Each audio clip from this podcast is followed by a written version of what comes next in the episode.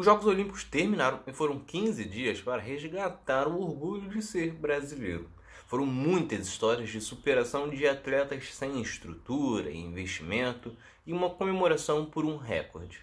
Porém, o que poucos falam é que parte dessa evolução vem do investimento no Bolsa Atleta, que surgiu em 2005, mas que vem sendo cortado nos últimos anos e deixa dúvidas para o próximo ciclo olímpico, como falaremos agora. É Pilatos lá na Bíblia quem nos diz, e também faleceu por ter pescoço o infeliz autor da guilhotina de Paris.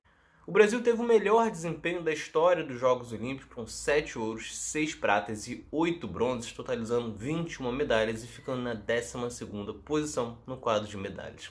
A notícia, sem dúvidas, é excelente, mas esconde alguns pontos que precisam ser discutidos. Isso porque a evolução do país, conquistada desde os Jogos de 2008, com melhoras em medalhas e posições a cada ciclo olímpico, são sustentadas em cima de programas do governo que estão sendo sucateados neste momento e que, portanto, podem render menos frutos em 2024. Um desses programas é o Segundo Tempo. Ele foi criado em 2003 e atende a jovens de 6 a 17 anos matriculados na rede pública e que vivem em áreas de vulnerabilidade social. O programa oferece práticas esportivas orientadas por profissionais qualificados através de parcerias com as secretarias do Estado e da cidade. Foi através do programa Segundo Tempo que o medalhista de ouro Isaquias Queiroz descobriu a canoagem. Se o segundo tempo era importante para revelar, o Bolsa Atleta é fundamental para que o esportista possa focar na sua modalidade. Criado em 2005, é considerado um dos maiores programas de patrocínio individual de atletas do mundo. Nos Jogos Olímpicos de 2021, no Japão, 80% dos atletas faziam parte do programa Bolsa Atleta. Isso significa que 242 competidores brasileiros dos 302 recebem. Dos medalhistas, somente a skatista Raíssa Leal não recebe o Bolsa Atleta. E isso porque ela não tem idade, pois o edital exige que seja maior de 14 anos. Os atletas contemplados recebem 12 parcelas de benefícios, como uma bolsa, para que consigam se manter.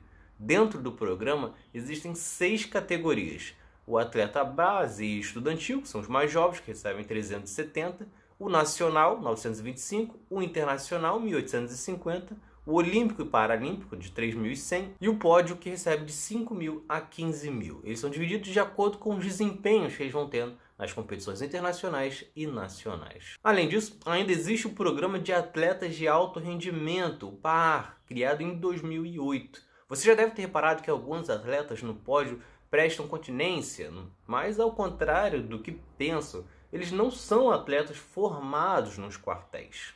O que acontece é que em 2008 o governo federal criou este programa no qual atletas fazem um alistamento voluntário por meio de edital para que eles se tornem militares temporários. Desta forma, passam a receber como militar no cargo de terceiro sargento, além de obter benefícios como 13º, férias e muito mais.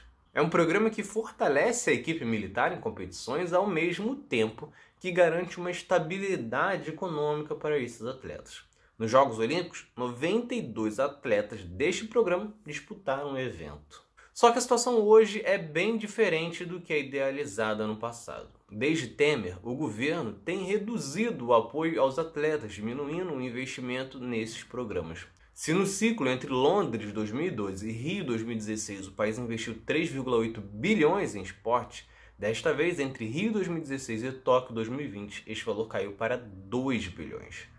Um dos pontos mais preocupantes é exatamente o Bolsa Atleta, que é o que ajuda o esportista a se manter. Sem esta receita, muitos podem acabar desistindo ou não se dedicando em tempo integral. O programa em 2014 dava bolsas para 6.667 esportistas, mas em 2019 este número caiu para apenas 3.058 atletas.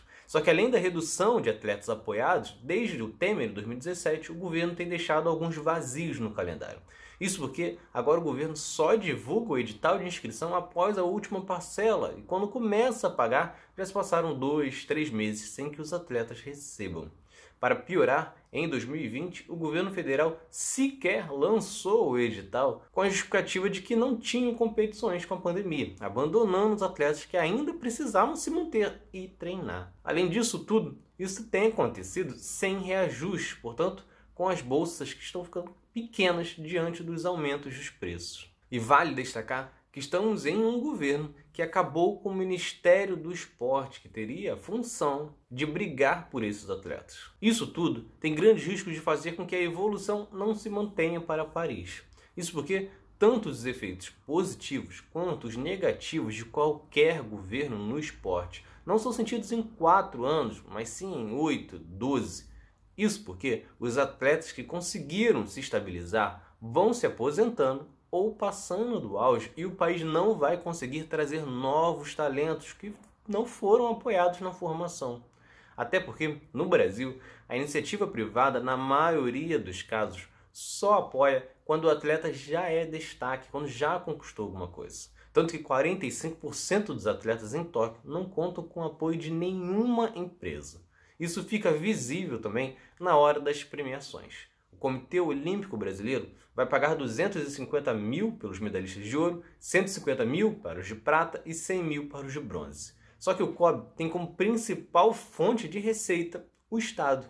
Isso porque 1,7% do arrecadado com a loteria vai para o COB. Isso em 2020 representou 122 milhões, o que significa 76,7% dos recursos do COB. Ou seja, 3 em cada 4 reais que sai do COB para o atleta vem do Estado. Somente um quarto vem de patrocínios ou pagamentos por direitos de transmissão. Ou seja, para manter e formar atleta no Brasil é preciso de apoio do governo e o quanto antes, para ainda dar tempo de salvar Paris 2024 e Los Angeles 2028. Mais do que bolsas, é preciso também investir em estrutura, profissionais e, claro, ligar definitivamente esporte e educação. Se vocês gostaram, curtam, se inscrevam para não perder nenhum episódio do outro lado da história. Acompanhe a gente também nas redes sociais, estamos no Instagram, no Twitter, no Facebook, além do nosso podcast que está espalhado por todas as plataformas de áudio. Ah, e todas as fontes utilizadas neste episódio estão no nosso site, outroladodahistoria.com.